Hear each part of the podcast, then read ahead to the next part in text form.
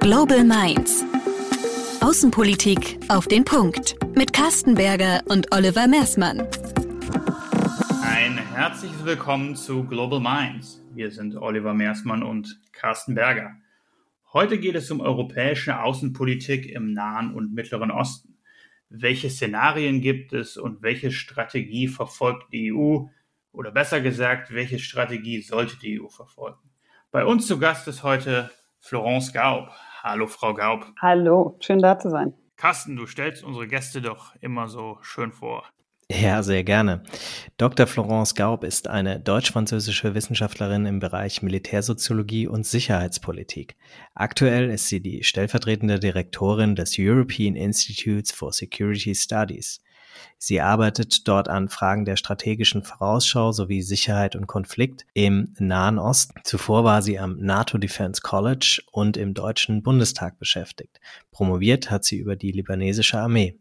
Der Nahe und Mittlere Osten wird meistens als konstanter Krisenherd thematisiert.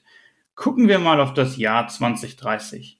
Nennen Sie doch mal drei Szenarien, wie die Region aussehen könnte. Ähm, Sie wissen vielleicht, dass ähm, ich ein, ein, ein, Papier dazu rausgebracht habe, äh, 2019, das heißt Arab Futures 2.0. Warum 2.0? Weil es natürlich einen Vorgängerreport gab von 2015. Und in dem letzten Report haben wir drei Szenarien äh, zusammengeschrieben. Ähm, die hießen wie berühmte Science-Fiction-Filme Tomorrowland, äh, Back to the Future und äh, The Empire Strikes Back. Und die Hauptvariable für die drei Szenarien war, wie sehr arabische Entscheidungsträger Lust haben auf Reform. Ähm, Im Tomorrowland-Szenario ähm, haben sie nicht nur Lust, sondern sie haben auch, Entschuldigung, es waren genau nicht nur Lust, sondern auch Kapazität. Ne? Also es reicht ja nicht, es zu wollen, man muss es auch können. Äh, in dem Szenario stellen sie sich also den ganzen Reformen, die nötig sind. Also geht es jetzt um Korruption, um Klimawandel, äh, um Beteiligung an der Politik für Bürger, äh, wirtschaftliche Reformen und so weiter. Und das ist also das Best-Case-Szenario sozusagen. Dann haben wir das Mittelszenario Back to the Future. Warum Back to the Future? Weil in diesem Szenario werden also am Anfang Fehler begangen, ähm, aber es wird am Ende noch eine Kurskorrektur eingeführt und ähm, auch wenn dann die Staaten 2030 nicht jetzt im Best-Case-Szenario landen, haben sie schon einige, einige Fortschritte gemacht einige Konflikte aufgelöst, vielleicht zu spät, vielleicht zu, mit zu großen Kosten verbunden und so weiter. Aber es ist trotzdem ultimativ, also ein, ein gutes Szenario, weil es ähm, trotz des Rückstands sich noch aufholt. Und natürlich haben wir das Worst-Case-Szenario, The Empire Strikes Back. Ähm, in diesem Szenario haben die Entscheidungsträger einfach gar keine Lust und machen quasi im Wesentlichen einfach das weiter. Das ist ein Kontinuitätsszenario, was sie jetzt schon machen.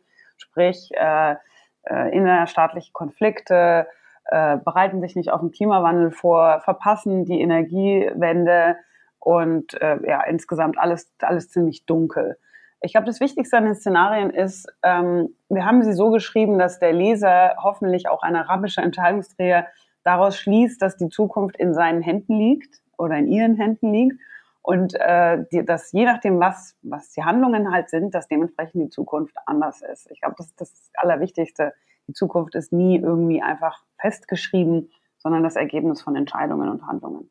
Aber vielleicht, wenn ich hier noch kurz nachhaken darf, das Worst-Case-Szenario ist durchaus eine Möglichkeit. Also wenn wir sehen, dass, dass die Entscheidungsträger sich nicht verändern, dann sieht 2030 wirklich sehr, sehr dunkel aus äh, weil, wie gesagt, vor allem Klimawandel äh, diese Region mit am härtesten treffen wird in der Welt, weil ähm, äh, die Staaten in der Region, die Öl äh, exportieren, nicht darauf vorbereitet sind, dass wir das Öl nicht mehr importieren werden und so weiter und so weiter. Also da gibt es eine ganz potenziell furchtbare Zukunft, äh, die wir aber natürlich versuchen abzuwenden. Wer ständig in Krisen denkt, verharrt in der Kurzfristigkeit und verliert an strategischer Tiefe. Dieses Zitat, das stammt von Ihnen. Und die Frage, die ich dazu habe, ist, denkt die EU, wenn es um den Nahen und Mittleren Osten geht, zu sehr in Krisen? Und mangelt es hier an strategischen Ansätzen? Ähm, also da ist die Frage, wenn wir sagen EU, wen meinen wir dann? Weil es gibt nicht eine EU, es gibt ja verschiedene. Ähm, ich würde mal sagen, dass die, die strategischste Ebene ist auch in gewisser Hinsicht ne, der Europäische Rat, der Europäische Auswärtige Dienst, ähm, die haben tatsächlich ein sehr kurzfristiges Denken. Ähm, die Agenda schaut vielleicht maximal sechs Monate nach vorne, kümmert sich immer um, da, um die Sachen, wo es brennt, also Libyen, Jemen, Irak äh, äh, und jetzt natürlich auch Gaza zum Beispiel. Ähm, aber es gibt ja auch noch eine andere EU äh, und das ist die EU-Kommission. Und alles, was die EU-Kommission macht, die Projekte, die sie finanziert jetzt in der Region, sind das totale Gegenteil. Die sind natürlich nicht die, über die man dann in der Presse redet, aber das sind alles eigentlich immer Sachen, die sehr langfristig angelegt sind. Fast zu langfristig, um für den normalen Bürger überhaupt wahrnehmbar zu sein. Da geht es dann um so Sachen wie hm, zum Beispiel administrative Reform oder äh, Klimawandel oder ähm, ähm, Ab Abfallreform, äh, also lauter solche Sachen, die, denke ich, ultimativ die Zukunft auch verbessern werden, aber die halt nicht als jetzt besonders strategisch wahrgenommen werden. Und das ist das Interessante ist, dass wir eine totale Schere haben. Also die erste äh, Komponente, die ich gerade genannt habe, ist sechs Monate und die zweite ist bis zu sieben Jahre lang. Und eigentlich bräuchten wir auch ein bisschen was in der Mitte, um die zwei zusammenzubringen, weil man tatsächlich sonst in erster Instanz von Hölzchen auf Stöckchen ähm, einfach nur eine Krise nach der nächsten managt, ohne sich zu fragen, wie komme ich eigentlich zu dieser Langzeitzukunft, zu dieser langfristigen Denken, was zum Beispiel jetzt eben die Kommission in ihren Projekten hat. Da muss doch irgendwie ein Stepping Stone dazwischen sein. Und das ist eigentlich das, wo wir auch mit Foresight immer versuchen, die Brücke zu schlagen. Aber grundsätzlich ist es so, äh, dieses Zitat von mir, äh, hat auch eine neurologische Komponente, weil äh, tatsächlich es so ist, dass wenn Sie äh, in einer Krise sind, in einer Notsituation, schaltet das Gehirn den Zufuhr, also die, den Zugang äh, zum Hypothalamus ab. Da findet die ganze, äh, das ganze langfristige Denken statt, das ganze Foresight, Zukunftsdenken, Vorstellungskraft etc. etc. Sie brauchen nicht langfristig, wenn sie gerade von einem Tiger wegrennen. Das ist die Idee dahinter, die evolutionäre, denken wir. Ähm, aber wie gesagt, das Problem ist, äh, wir leben, wir laufen halt nicht von einem Tiger her äh, weg, sondern wir müssen eine Krise managen und idealerweise müssten wir Krisen so managen, dass wir auch berücksichtigen, was der Langzeiteffekt ist. Und das ist das auch eine Sache, die ich immer wieder bemängele, ist, dass gerade Konfliktlösung in der Region ist ziemlich kurzfristig. Also es gibt immer diesen Impuls, einfach, es muss alles aufhören, also das Kämpfen muss aufhören, äh, zu jedem Preis. Aber das Ende eines Konflikts oder ich sag mal, das zwischenzeitliche Ende eines Konflikts bedeutet nicht das nachhaltige Ende. Ähm, und deswegen sehen wir eigentlich einen Großteil der Konflikte in der Region sind, was ich nenne, Konflikterben, also Nachkommen, Nachfahren von anderen Konflikten, die nicht sauber aufgelöst wurden. Ähm, also das ist auf jeden Fall ein, ein, ja, ein kognitives, ein neurologisches und ein politisches Problem, wenn man nur von Krise zu Krise hüpft. Sie hatten ja gesagt, dass es auf der einen Seite nur sehr kurzfristige Krisenreaktionen gibt. Auf der anderen Seite gibt es aber langfristige Ansätze, die aber immer sehr themenspezifisch sind. Ähm, mangelt es denn auf Seiten der EU an Gestaltungswillen äh, für dieses große Ganze, für eine einheitliche Strategie ähm, oder mangelt es an Gestaltungsmöglichkeiten? Ich glaube eher das Erstere. Ähm, an Gestaltungswillen, ich glaube, es ist tatsächlich so, dass ähm, der letzte Moment, wo der Moment in der Geschichte, wo die EU sich besonders stark involviert hat, war nach dem arabischen Frühling. Warum? Weil die EU ist natürlich selber ein demokratisches Projekt, äh, eine Familie von Demokratien und hat da gesehen äh, mit dem arabischen Frühling also die Gelegenheit, dass da jetzt vielleicht die gesamte Nachbarschaft in einem Rutsch demokratisch wird. Und wie wir wissen, ist das so nicht passiert. Ich glaube, was wir heute erleben, ist noch so ein so ein Hangover davon, äh, so ein Gefühl der Frustration, dass es ja sowieso irgendwie nichts bringt. Ähm, und das ist also das eine. Das zweite ist, dass tatsächlich die Mitgliedstaaten mal mehr oder mal weniger sich für die Region interessieren. Ne? Also ich meine, wir reden in der Presse immer sehr viel über, wenn sich die Mitgliedstaaten nicht einig sind. Das gibt es natürlich auch. Aber ich würde sagen, äh, es ist einfach so, dass manche Mitgliedstaaten, denen ist der Nahe Osten wahnsinnig wichtig und anderen ist er ganz einfach egal. Also wenn sie im Baltikum sitzen, dann ist Ägypten nicht ihre Priorität. Ähm, also das, ich glaube, das, das spielt auch noch eine Rolle, also dass, dass es eben keine ganzheitliche Strategie gibt, was halt dann dazu führt, dass die Mitgliedstaaten, die sich dafür interessieren, also ich sage jetzt mal Deutschland, Frankreich, auch Italien und Spanien, dass sie halt dann so, ich sag mal, ihr eigenes Ding machen.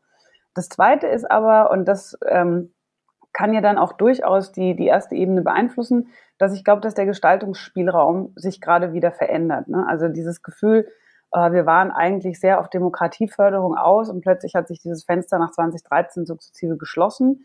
Ähm, das, das wird jetzt, könnte sich verändern dadurch, dass, also ich finde wirklich, der Klimawandel ist die große Option für, äh, für Zusammenarbeit mit der Region, für Gestaltung, äh, weil, wie gesagt, ich habe gerade gesagt, die Region ist wahnsinnig davon betroffen und was viel schlimmer noch ist, sie tut fast nichts, um sich gegen Klima, also gegen die Konsequenzen des Klimawandels äh, abzusichern. Und sie tut auch nichts, um CO2-Ausstoß zu verringern. Also wirklich fast nichts. Ähm, für die Zuhörer, die noch auf dem Stand sind, dass äh, die Europa alles verpesten und äh, die Entwicklungsländer nicht, das hat sich geändert. Also der Nahe und Mittlere Osten ist mittlerweile fast auf dem Niveau von Europa. Nur seit wir haben seit äh, ja seit den 90er Jahren eigentlich sukzessive CO2-Ausstoß verringert und die Region hat immer weiter hochgeschraubt. Das heißt, äh, die tragen genauso viel zum Klimawandel bei äh, heutzutage wie, wie wir.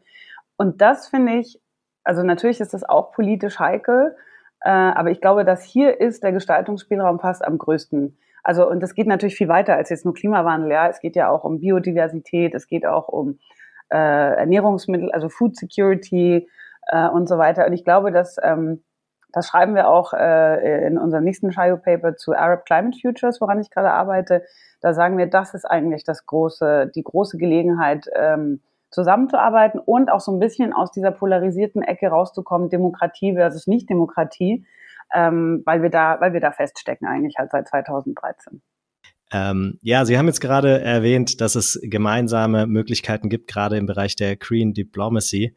Ähm, ist Europa an der Stelle eigentlich schon so weit, dass Sie eine eigene Strategie haben, ähm, die Sie verfolgen und die man dann eben auch in Kooperation umsetzen könnte? Also sprich, haben wir eigentlich eigene Ziele definiert für uns, für die Zusammenarbeit? Mm, nein, so, so noch nicht. Also Ursula von der Leyen hat es ja äh, vor ein paar Monaten mal gesagt, das muss eine Priorität werden, aber ich würde sagen, wir sind erst in dem Prozess. Ähm, natürlich ist Klimawandel schon jetzt in allen Assoziationsabkommen, die wir mit Ländern aus der Region haben, steht überall schon drin. Aber ich finde, ähm, dass das, oder ich denke, dass es noch viel weiter gehen kann und wird, äh, weil ich weiß jetzt gar nicht, wo ich anfangen soll, aber zum Beispiel, wenn Sie sich anschauen, was haben die Länder der Region äh, im Paris Agreement äh, selbst committed. Ne? Also da, da gibt es ja immer diese, äh, was ein Land äh, ohne Bedingungen committed, was es verändern will, und dann eins, was es mit Bedingungen committed. Und äh, wenn Sie sich da mal anschauen, dass das total, äh, also in fast allen Fällen ist das relativ oberflächlich, weil da einfach nicht viel passiert ist. Und wenn, jetzt, wenn ich sage Bedingungen, dann heißt es zum Beispiel, äh, ich sage jetzt mal, der Libanon sagt, okay, wir wollen so und so viel reduzieren, aber, und jetzt kommt die Bedingung, wenn wir zum Beispiel Kredite bekommen, wenn wir Know-how bekommen, wenn wir das und das von den Europäern bekommen, also sagen jetzt nicht von Europäern, aber sie sagen einfach nur, wenn wir bekommen, aber es ist klar, dass, es, dass sie uns meinen, äh, dann machen wir auch das und das und das. Und das ist ganz, ganz schlecht definiert. Warum? Weil da einfach noch nichts passiert ist. Also da gibt es jetzt ganz viele konkrete Schritte, die noch eingeleitet werden müssen. Also ich habe ja vorhin schon gesagt, es gibt auch schon viele Projekte, die in der Hinsicht auch schon laufen, jetzt gerade so Abfallwirtschaft, Abfallmanagement und solche Sachen, aber es ist noch kein großes Ganzes.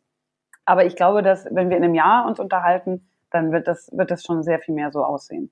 Gucken wir also aktuell eher auf einen Flickenteppich von Maßnahmen? ja, genau, eher ein, ein Flickenteppich, der aber ein großes Ganzes irgendwann ergeben wird. Also die Richtung ist auf jeden Fall schon mal die richtige. Sie sind also zuversichtlich? Das sagt man mir oft nach, dass ich das grundsätzlich bin, aber ich denke auch, dass, dass wir keine andere Wahl haben und dass man will ja auch ein Momentum kreieren für positive Veränderungen. Ähm, ich glaube, das ist auch was, was, was ein bisschen vielleicht unterschätzt wird, dass ständiges Katastrophenmessaging ähm, verändert nichts. Also die Leute kreieren keine konstruktiven, innovativen, äh, kreativen Lösungen für ein Problem, wenn sie terrorisiert sind, wenn sie furchtbar Angst haben für etwas. Und deswegen glaube ich, das ist auch ein bisschen meine Rolle, immer auch wieder ein bisschen Optimismus reinzubringen, damit wir konstruktiv an die Sache rangehen und nicht jetzt in Terror verfallen positives Denken bringt uns da sicherlich äh, deutlich weiter.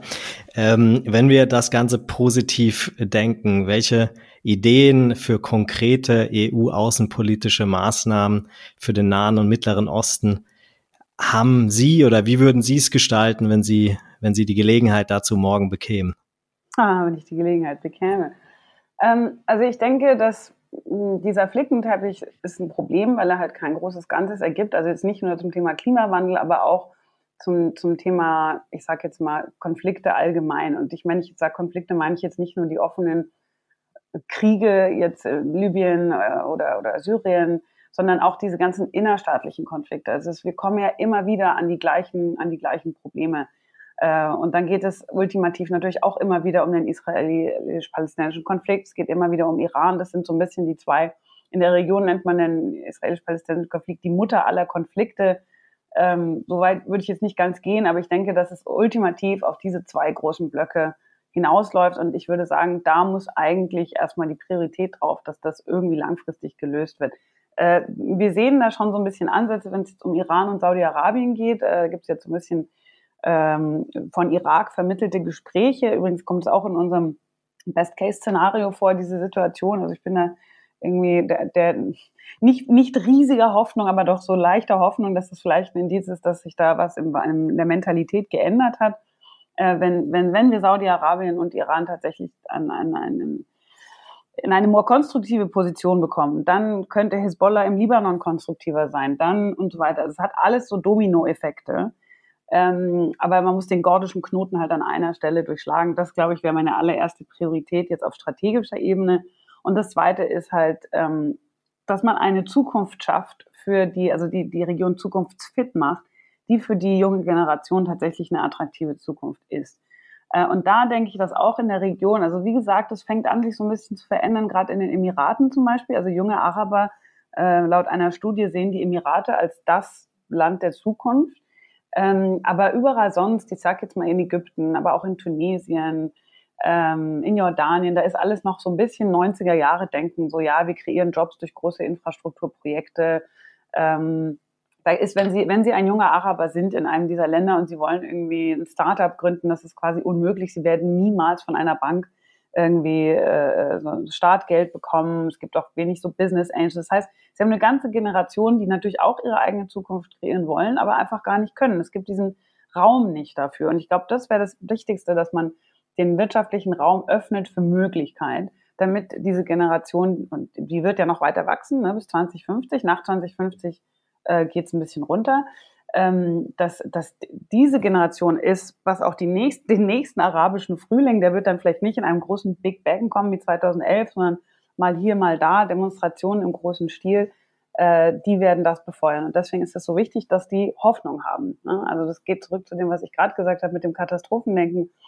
Ähm, politisch gesehen muss Hoffnung geschaffen werden, dass es eine bessere Zukunft ist, möglich ist. Und ich glaube, dass Politiker das oft unterschätzen, dass sie vielleicht denken, wir müssen direkt Jobs schaffen. Nee, sie müssen vor allem Hoffnung dafür schaffen, dass es besser werden wird. Und ich glaube, das wäre das wäre die zweite Priorität. Aus der Sicht des EU-Außenpolitikers äh, gehen wir mal zum Thema außenpolitische Toolbox. Geben Sie uns doch mal einen Überblick über die außenpolitische Toolbox, um genau diese Punkte, die Sie gerade angesprochen haben, zu erreichen. Okay, also die erste, die erste Ebene war ja diese, diese strategische Ebene. Ähm, ich glaube, dass äh, die EU in der Region eigentlich in einer guten Position ist, also gutes Level an Anerkennung hat als relativ neutraler, naja, nicht neutraler, aber ich sage jetzt mal, verglichen mit anderen Akteuren haben wir, haben wir ein gewisses Standing und können da, können da, glaube ich, eine Rolle spielen. Deswegen hat die EU ja auch im Iran hier so eine große Rolle gespielt. Also ich da einfach so die, die diplomatische Power, die halt durch die Kraft der 27 kommt, die kann man schon einsetzen. Hm, nicht so ganz beim israelisch-palästinensischen Konflikt. Ähm, da werden wir von Israel als pro-palästinensisch gesehen. Aber wenn wir mit den Amerikanern zusammen eine Initiative starten, wie ja in einem Quartett schon vor 20 Jahren geschehen, äh, dann denke ich, da könnte man durchaus einiges erreichen. Und das Gleiche gilt also wie in Bezug auf Iran. Aber Fakt ist, dass wir als EU jetzt in keinem der Konflikte äh, keine offenen und auch keine, keine schwelenden, keine tragende Rolle spielen, äh, weil ja, aus verschiedenen Gründen wir vielleicht keine, keine, kein strategisches Interesse daran haben. Aber ich denke auch, äh, man darf auch nicht vergessen, dass ein Entscheidungsträger, ich glaube, ein Mensch grundsätzlich kann sich nicht mehr als um fünf Probleme kümmern. Wenn Sie, auch, wenn Sie ein, ein europäischer Entscheidungsträger sind, sind Sie auch nur ein Mensch und da, da gibt es noch tausend andere Sachen, die momentan spielen. Also man müsste es erstmal zur Priorität machen, jetzt die diplomatische Ebene zur Chefsache zu machen. Ähm, und das Zweite ist, was ich vorhin schon gesagt habe, ähm, die Kommission, äh, also alles, was die EU an Projekten managt, äh, das ist äh, wirklich sehr, sehr viel, können Sie sich mal auf der Webseite alles anschauen. Ähm, die, was es halt nicht gibt, oder doch, was es gibt, es gibt eine, eine seit, seit Februar so eine, eine Joint Communication äh, zur, zur Southern Neighborhood, zur südlichen Nachbarschaft. Da drin steht auch, Jugend und, äh, und Klimawandel müssen Priorität sein. Es gibt auch zum Beispiel auch Youth Diplomacy, also Diplomatie, die sich halt besonders an junge Leute richten soll. Ähm, das ist aber ganz neu. Das wird aber quasi dann als, ich sage jetzt mal, äh, Nordstern gelten für alle Projekte, die die EU, äh, die Kommission finanziert in der Region. Das ist zum Beispiel auch so eine Toolbox. Da gibt es halt verschiedene äh, Töpfe, wo Geld äh, ne, für verschiedene Sachen angelegt ist. Das Foreign Policy Instrument gibt es aber auch eine ganze Serie an anderen. Ja, das ist auch eines der großen Themen in der EU aktuell, dass zum Beispiel alles, was jetzt Landwirtschaft ist, gilt jetzt nicht als besonders strategisch. Aber natürlich, wenn wir Klimawandel denken, dann wird natürlich Landwirtschaft plötzlich strategisch. Also man muss einfach das, was es da schon gibt, so einfach, ähm, naja, einfach ist es nicht, ähm, in eine Reihe bringen und miteinander ja, abstimmen, dass, dann, dass halt die verschiedenen Länder ultimativ alle ein bisschen in die gleiche Richtung bearbeitet werden. Ne? Aber wie gesagt, der wichtigste Punkt ist, dass die Länder in der Region auch mitmachen und auch Lust darauf haben und, äh, und politische Bereitwilligkeit. Ich glaube, das ist auch immer was, was wir in der Diskussion manchmal vergessen, wenn wir die EU ein bisschen bashen dafür, dass sie so wenig macht. Äh, es gibt durchaus Länder in der Region, Ägypten zum Beispiel, die einfach nicht kooperieren wollen. Äh, und wir können die nicht gegen ihren Willen jetzt irgendwie äh, reformieren. Da müssen wir auch erkennen, das ist unsere Grenze. Aber ich denke eben, wie gesagt, gerade zum Klimawandel kann ich mir vorstellen, dass Ägypten äh, wesentlich weniger resistent ist als jetzt äh, zu diplomatischen Initiativen zu Menschenrechten oder Polizeireformen zum Beispiel. Also das sind so die, die die zwei großen Blöcke, also strategische Ebene und dann alles, was so, ich sage mir jetzt mal, fast aus der Entwicklungsdenke kommt. Ne? Also wenn Sie sich anschauen, was die Kommission für, für Sachen äh, finanziert, das ist alles immer sehr reformorientiert, sehr langzeitgedacht, so ein bisschen was bei jetzt uns in Deutschland im BMZ angesiedelt wäre. Deswegen sage ich auch, welche EU meinen Sie jetzt? Weil es gibt da, es gibt da zwei verschiedene. Ähm, die einen haben die Macht, oder nicht die Macht, die Macht des Wortes äh, und die andere haben, haben die Macht des Geldes. Dann gibt es noch eine dritte Toolbox, aber die würde ich sagen, wird sehr selten ähm, als jetzt strategisch durchschlagend eingesetzt und ist auch in dem Kontext jetzt aktuell, denke ich, eigentlich nicht so sinnvoll, ist alles, was so äh, CSDP-Missions sind. Ne? Also so, ähm, das können verschiedene sein, das ist natürlich militärisch, Polizei, also die allermeisten, die ganz große Mehrzahl der EU-Missions sind natürlich Polizei, nicht Militär machen ganz viel Reformen, helfen bei Border Management und solche Sachen. Das ist auch ein Tool, aber ich würde sagen, jetzt in dem konkreten Kontext, den wir jetzt haben, also was ich jetzt gerade gezeichnet habe, wenn ich jetzt alles entscheiden dürfte, würde ich sagen, das ist vielleicht was, was den Teil 1 unterstützen kann. Aber ich glaube, dass wir jetzt nicht Iran und Saudi-Arabien irgendwie dazu bewegen, endlich Freunde miteinander zu werden mit einer CSDP-Mission. Also ich glaube, das ist vor allem Diplomatie, was hier, was hier gefragt ist. Sie haben vorhin gesagt, den Menschen oder vor allem der Jugend muss eine Zukunft geboten werden und jetzt gerade viele staatliche ähm, Maßnahmen in der außenpolitischen Toolbox aufgezählt. Geben Sie uns noch kurzen Überblick über die wirtschaftliche Entwicklung und auch da im Bereich der Investitionen aus Europa. Sind, ist das etwas, was in der Zukunft vielversprechend ist oder ist die Wirtschaftszusammenarbeit doch etwas, wo, wo noch mehr passieren müsste? Also ich äh, ich sagte schon seit fast zehn Jahren, dass äh, Europa mehr ähm, investieren müsste, damit, damit die Wirtschaft dort wirklich, äh, wirklich an, anziehen kann oder sich auch verändern kann. Leider Gottes ist es so, dass die EU oder die Europäer, nicht die EU, wo europäische Investoren aktiv sind in der Region, ist es meistens da, wo es halt am sichersten ist, das heißt im Golf und meistens in äh, Firmen, die nicht, die nicht besonders äh, ähm, ja, die halt kapitalintensiv sind, aber nicht besonders Arbeitsplätze kreieren. Also eben das meiste so im Ölsektor und so. Also da würde ich sagen, das ist also eine echt verpasste Chance. Das Problem ist natürlich aus Investorensicht, sie sind ja auch irgendwie ähm, ja auch gebunden daran, dass sie nicht ihr Geld irgendwo investieren wollen, wo sie es dann nie wiedersehen. Und deswegen, das ist dann so ein, so ein Teufelskreis, dass äh, weiß ich nicht, jetzt junge Leute in Libyen wollen gerne ihre eigene, ihre eigene, eigene Firma gründen, finden das Geld aber nicht welcher Investor investiert in Libyen? In der Annahme, dass er nicht nur, dass da dass es durch die Unsicherheit irgendwie aus dem Ruder läuft, sondern auch wenn was passiert, äh, gibt es rechtliche Mittel, das Geld zurückzubekommen. Und da sind halt einige Staaten sind einfach noch gar nicht, äh, noch nicht mal liegen rechtlich gesehen irgendwie in der richtigen Position. Also das ist ein Problem, aber also da gibt es schon so bestimmte erste Maßnahmen, dass man zum Beispiel Investoren ähm, äh, rückversichert, also dass die halt dann auf europäischer Ebene äh, ihr Geld zurückbekommen können. Es gibt Studien, die sagen ganz deutlich, dass äh, Investitionen viel interessanter sind für wirtschaftliche Entwicklung als jetzt äh, Entwicklungshilfe, also jetzt irgendwelche Gelder, also nicht jetzt Budgethilfe oder solche Sachen. Ähm, also da finde ich, da kann Europa sehr viel mehr machen. Vor allem, weil es natürlich dann ähm, die wirtschaftliche Transformation, die auf die Region zukommt, äh, auch ein bisschen in die richtige Richtung lenken kann. Das ist das, was ich vorhin schon gesagt habe. Also ähm, es ist ja jetzt nicht nur der Klimawandel, es ist jetzt auch nicht nur die Abkehr vom, vom, vom Öl, sondern es ist ja, es kommen ja auch noch andere Sachen dazu. Ne? Also die künstliche Intelligenz, äh, Robotik, äh, wer weiß, 3D. Druckerei, äh, alles und, und natürlich auch Tourismus, alles wird sich verändern und damit wird sich auch die, das wirtschaftliche Profil der Region verändern. Ähm, und bisher sehen wir halt noch nicht, dass, also wie gesagt, außer vielleicht die Emirate, äh, bestimmte, to some extent, sage ich jetzt mal.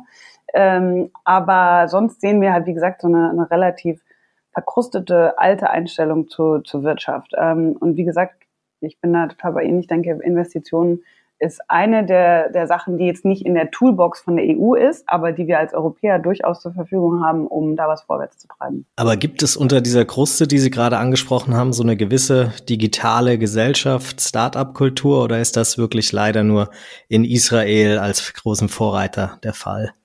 Also wir sehen das Potenzial, ne? also so, wir sehen das durch die Kruste, sehen wir so, so ein paar Sprossen durchkommen. Ähm, wir sehen es vor allem im Libanon zum Beispiel. Ähm, wir sehen äh, zum Beispiel, okay, das ist jetzt nicht nicht Start-up-Denken, aber Algerien hat eine riesen Hacker-Szene zum Beispiel. Ähm, also da gibt es durchaus eine, eine digitale, äh, ich sage jetzt nicht Tradition, aber einen digitalen Trend diese, also die, die Generation, also genau wie bei uns natürlich, ja, Millennials, aber noch mehr äh, die Generation danach, Generation Z, die sind also natürlich sehr digital und äh, äh, nutzen die Medien auch auf eine ganz andere Weise als die Generation davor. Deswegen ist es so schade, wenn es nicht genutzt wird. Ähm, bisher ist es noch nicht so ganz der Fall. Also Sie haben gerade Israel angesprochen. Israel ist da natürlich der absolute totale Vorreiter. Ähm, aber das heißt auch, dass das Potenzial da ist. Ne? Also dass durchaus zum Beispiel in Tunesien, ähm, also es war, glaube ich, eine in einem unserer Best-Case-Szenarien hat Tunesien, äh, haben so Start, hat ein Startup in Tunesien dann so eine App entwickelt. Äh, in der Realität sind wir da leider noch nicht. Ähm, aber ich denke, dass das, das menschliche Kapital, das ist ein sehr unschöner Ausdruck, aber das, das, das, was diese jungen Leute können, was sie wollen, wovon sie träumen, dass das ein Potenzial ist, was genutzt werden muss. Ja? Und zwar nicht nur jetzt irgendwie aus wirtschaftlicher Profitdenke heraus, sondern auch einfach für die Region selber, für die Stabilität und das Langzeitdenken. Aber ja, also wir sehen da ein paar Sprossen, aber leider noch nicht den großen Durchbruch. Frau Dr. Gaub, vielen Dank ähm, für diesen Überblick nach äh, rund zehn Jahren arabischem Frühling über den Nahen und Mittleren Osten, was sich getan hat. Haben Sie noch ein mit Ihrer positiven Einstellung ähm, schönes äh, Schlussplädoyer? Also ich wünsche mir, dass 2030 ich äh, im Libanon irgendwo am Strand stehe und sagen kann, ihr könnt euch gar nicht vorstellen, wie das hier früher ausgesehen hat. Kein Müll mehr, äh, saubere Energie, äh, Leute, die, die genug zum Leben haben, die glücklich sind, äh, die sich repräsentiert fühlen, ähm, die ja rundum einfach ein gutes Leben haben. Das stelle ich mir vor, das wünsche ich mir für 2030. Ich wünsche mir vor allem, dass ich das auch noch erleben kann, ähm, aber vor allem für die Region selber. Und wie ich am Anfang gesagt habe, ich möchte an der Stelle vielleicht mit einem Zitat enden von Back to the Future. Ich bin ein ganz großer Science-Fiction-Fan. Ähm, Doc Brown, der ältere Herr in der, in, den, in der Filmserie, sagt, The future is what you make it. Und das ist auch, äh, denke ich, die Logik dahinter. Nichts von dem Katastrophenszenario, was wir beschrieben haben, ist unvermeidlich. Äh, es hängt jetzt einfach davon ab, was in den nächsten fünf bis zehn Jahren geschieht. Und ich hoffe, dass einfach die richtigen Entscheidungen getroffen werden. Dann hoffen wir gemeinsam auf die richtigen Entscheidungen. Vielen Dank, Frau Dr. Gaub. Gerne. Natürlich bedanken wir uns auch bei euch, liebe Zuhörerinnen und Zuhörer. Wir hoffen, es hat euch gefallen. Vielen Dank, dass ihr dabei wart. Lasst uns gerne euer Feedback da. Bis zum nächsten Mal. Servus und bis bald. Das war Global Minds mit Carsten Berger und Oliver Mersmann. Sagt uns eure Meinung zur heutigen Folge auf LinkedIn oder Twitter unter Global Minds Podcast. Die Links findet ihr in den Show Notes.